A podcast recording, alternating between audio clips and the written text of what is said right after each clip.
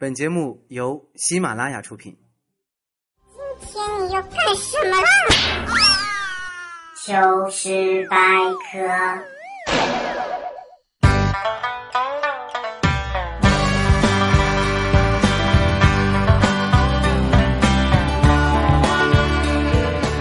嗨，大家好，我是佳期，江湖人称三人行，有我必失的佳老师。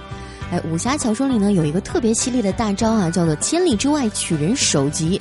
但是现在呢，杀人是犯法的，我只能千里之外取你节操了。经常啊会有听众朋友问我说：“你为什么要叫佳老师啊？”那是因为我觉得人这一生呢都是在诗中度过的。你看啊，小时候床是湿的，发育了以后呢，床是湿的。结婚以后，床是湿的；老了的时候，床还是湿的。这么一想，我们一直活得很诗意啊，瞬间就高大上了，有木有？年龄不停的长，心里有点慌张。我是一个有拖延症的人啊，具体体现为节目老是到最后了才交。后来李孝钦每一次见到我就追我，他老追我，老追我。后来我们就在一块儿了。有一回，亲亲实在是受不了了，跟我说：“佳琪，我再也没见过比你更能拖的人了。”于是呢，我就给他科普了一下，其实呢，在古代就有拖延症这种病了。你们知道是起源于哪个朝代吗？是在唐朝。哎，还大家还记不记得在《西游记》里面，唐僧为什么跟开挂了一样，一直都死不了吗？那是因为每一个抓到他的妖怪都会说。不急，等明天抓住了孙悟空，再跟这唐僧一起炖了。每个礼拜总有那么七天不想干活啊！那此刻在听节目的小伙伴有没有和我一样有拖延症的呀？有的话来点个赞好吗？其实我感觉我应该不是最懒的吧。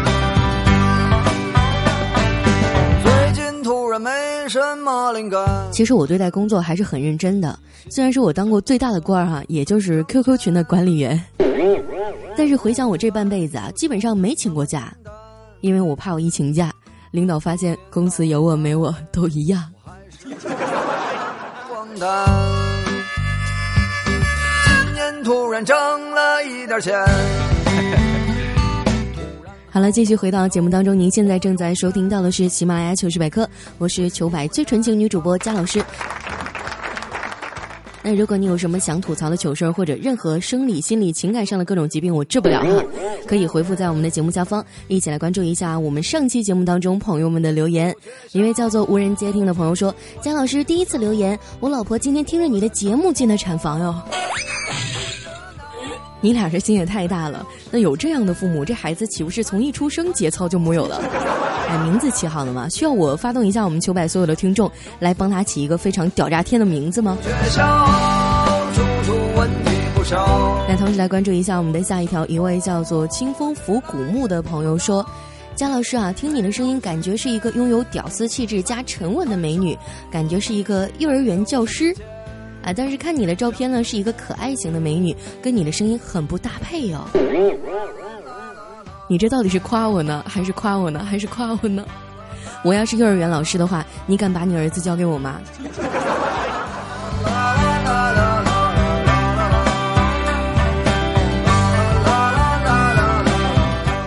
来，接下来看一下一位热心听众，叫做小毛驴。他说：“姜老师，我是来认错的，对不起。情人节那天我在各个宾馆楼下卖的是钙片儿，不是避孕药，对不住了，哥哥们。家里有老有小，我想多赚点儿。你放心，你只要不是在黑龙江卖，我保证不打死你。”现在甭说避孕药了啊，连避孕套都有假的了。你们看最近的新闻了没有？警方查获了江西一家小作坊，累计销售假冒伪劣的避孕套已经达到了二百一十七万盒，而且是七个省市均有销售。我掐指一算，情人节过节的小伙伴，你们现在是不是老上火了？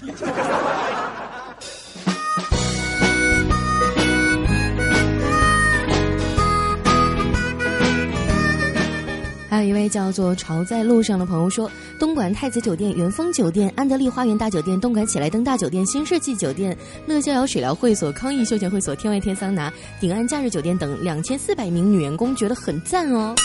那首先啊，这位朋友，你这个数据非常的不科学啊！东莞出动了六千警察，抓了六十七个人，你这两千四藏在哪儿了？不过话说回来啊，这几天我还真的就都是在酒店和宾馆住的，一开门啊就发现门缝塞了个条某某按摩休闲会所上门服务，让您的旅途不寂寞啥的，电话就巴拉巴拉巴拉巴拉，哎，你们懂的。那有想要联系方式的朋友，请留下邮箱啊。如果你还放一起来看一下最后一位朋友，叫做沸腾 Zero。他说很喜欢球百啊，每天给孩子洗尿布的时光就靠你们了。尤其喜欢佳期，声音好听，节目内容也好。趁着孩子还小，抓紧听。等孩子长大懂事儿了，就啊，佳老师你懂的。我懂什么懂？我不懂。我说怎么一看这条回复，总觉得有一股尿片味儿呢？不过我觉得很欣慰啊，有听我节目生孩子的，有听我节目洗尿布的。我忽然好想问问大家，此时此刻你正在做什么？有正在撸的吗？感谢大家的回复啊！那这两天真的挺累了，坐车也是跨了三个省啊，黑龙江、吉林、辽宁。那昨天跟我的小伙伴去哈尔滨的冰雪大世界看冰灯，天儿特别冷，哎，看到路边有一个大娘在那儿卖鞋垫儿，我就问她，我说大娘啊。这鞋垫儿多少钱一副啊？大娘说五块钱。哎，我说这个大娘你拿过来我看看。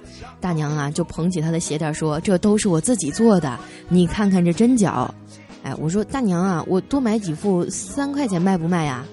大娘当时就叽歪了：“不卖，这价进都进不来。”大娘你这么调皮，你家人知道吗？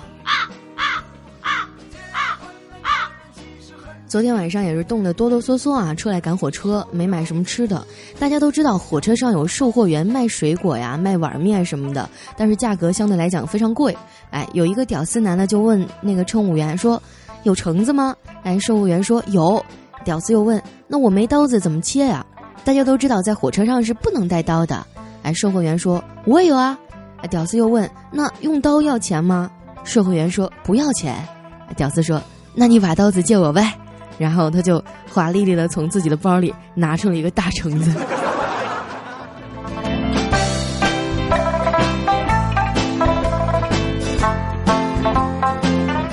火车上闲着无聊啊，你可以听到各个地方的口音夹杂在一起，高谈阔论啊。车上有一哥们儿是个球迷，他说：“如果找十几个二十岁左右的死刑犯，让他们练四年足球，然后让他们踢世界杯，出现了就出狱，出不了就拉回来枪毙，中国足球一准儿出现。”当时大家都乐了。哎，我觉得以后咱们国家再参加什么运动会呀、奥运会呀，田径呢就派小偷去，团体的呢就派城管去。赛车类的呢，就全派富二代，能跑敢撞车又好，什么武术啊、散打、拳击啊，这些就全让那些拆迁办的人去，绝对秒杀各国的运动健将，这才是真正的高手在民间呐。三三五二一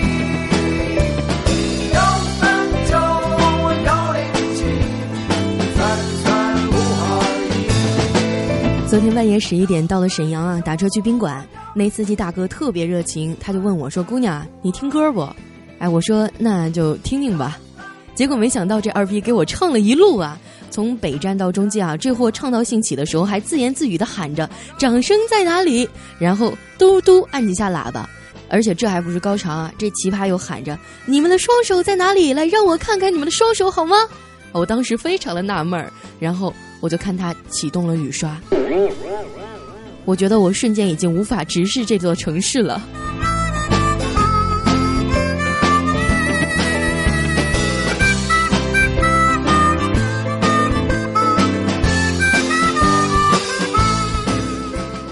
不知道小伙伴有没有跟我一样的时候啊？就平时在家从来都没有人给我们打电话，一出门接电话开始漫游了，哎，这电话突然就多了起来。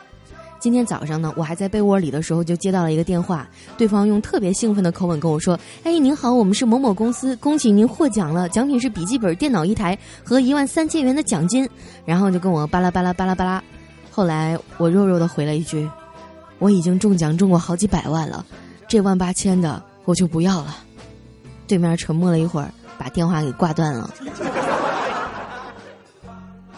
自从我有了手机以来啊，累计中奖三十三次，奖金共六百二十万。另有苹果手机十八部、电脑五台、轿车七辆，自己以及家人共遭车祸十一次，受到法院传票八次，被大学录取七次。此外，女朋友被绑架两次，男朋友被拐卖一次，求超越呀！现在啊，不管是电信、淘宝、信用卡，各种各样的诈骗伎俩可以说是层出不穷，防不胜防。以我个人的体会来讲呢，这么多年从未上过当的秘诀一共有三条：第一就是警惕性高；第二呢就是不贪小便宜；第三就是卡里始终也没有什么钱。所以，单纯可爱的小伙伴们，如果你们怕自己上当受骗的话，建议你们可以统一把你们的这个钱打到我的账户里，我帮你们去保管，安全高效，并且不收费。们都在忙碌着，汗渐干，背上有点凉，心里有点忧伤。到了一个陌生的城市啊，突然感到莫名的无聊感涌上心头，然后呢，我就用微信加了一个陌生人聊天儿。这个男人很奔放啊，他上来就要带我去酒吧，还问我能不能去开房。啊，我想了想说，啊，那行，我先化个妆，你等我一下。这男的回道，哎，还化什么妆啊？我比较喜欢素颜的，你快一点啊。我就给他回了一句，我就刮个胡子，很快就好了。然后，他就把我拉黑了。你说现在的人都怎么了？这么言而无信呢？有一次啊，我的一个男网友说想要知道我长什么样子，于是我就把我们寝室六个人的合影发给了他，并且自豪的对他说：“你看，里面最好看的那个人就是我。”结果他猜到第六遍才猜对。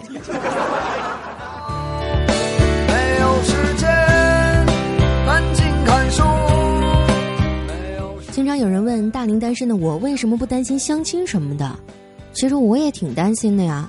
但是我妈跟我说，不知道为啥，咱家这么多的亲戚朋友啊，只要见过你长相的，就没再提过相亲这事儿。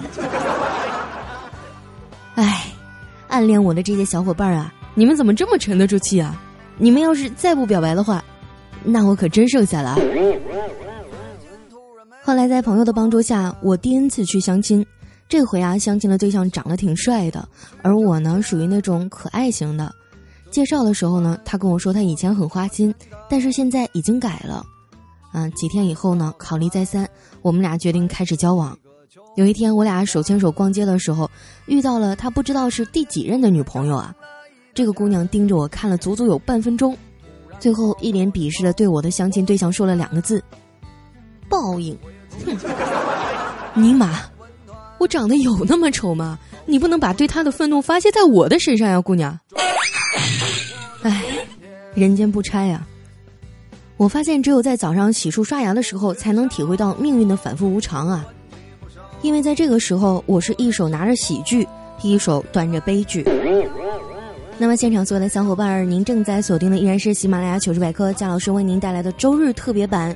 如果说你有什么生活当中的糗事儿，那些大喜大悲的事儿啊，您可以分享到我们的留言区。有什么不开心的事儿，说出来让大家开心一下嘛。这个世界上有三种人最欠揍：第一种，怎么吃都不胖的；第二种，长得比实际年龄小的；第三种。胸大还有头脑的，他们都已经违背了自然规律啊！记得我在二零一三年的目标是减掉十斤肉，现在已经到二零一四年了，我离我的目标就还差二十斤了，加油！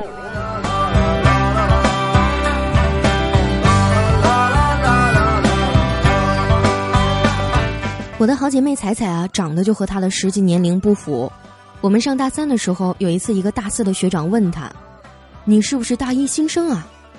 当时彩彩说：“你怎么猜到的呀？”学长说：“看你皮肤就知道了呀。”彩彩当时羞涩的说：“学长啊，其实人家已经大三了。”学长说：“哦，我还以为你刚参加完军训呢。”彩彩有一次问调调：“调调，你会不会嫌我胸小呀？”调调说：“怎么会啊？”我想摸 A 的时候就摸胸，想摸 C 的时候摸屁股，想摸 E 的时候摸肚子。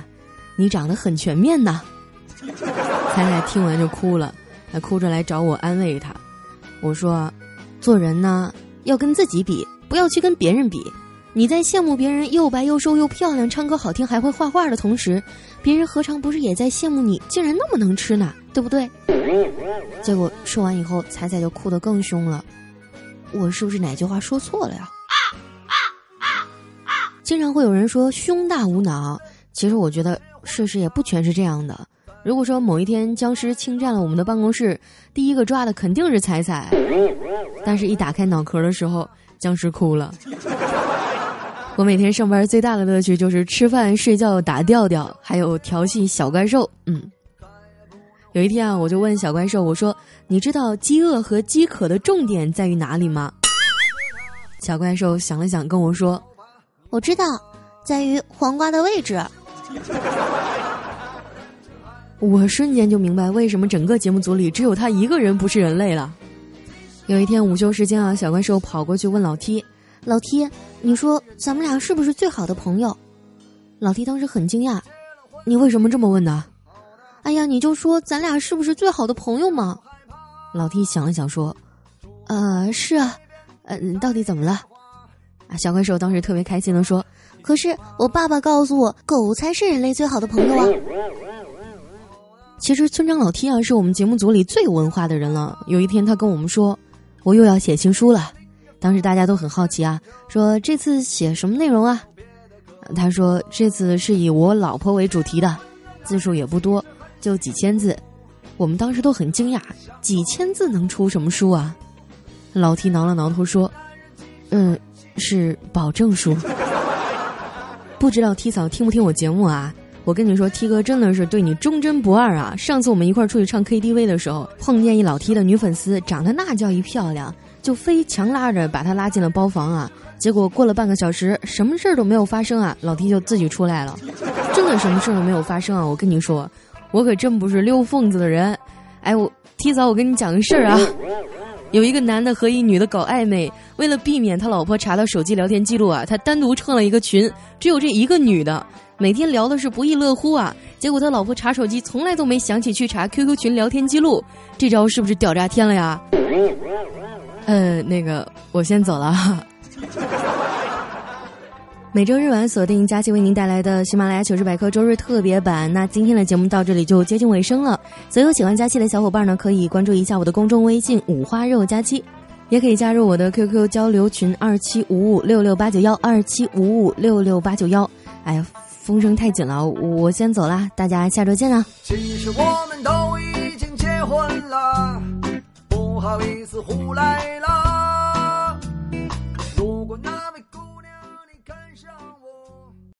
喜马拉雅，听我想听。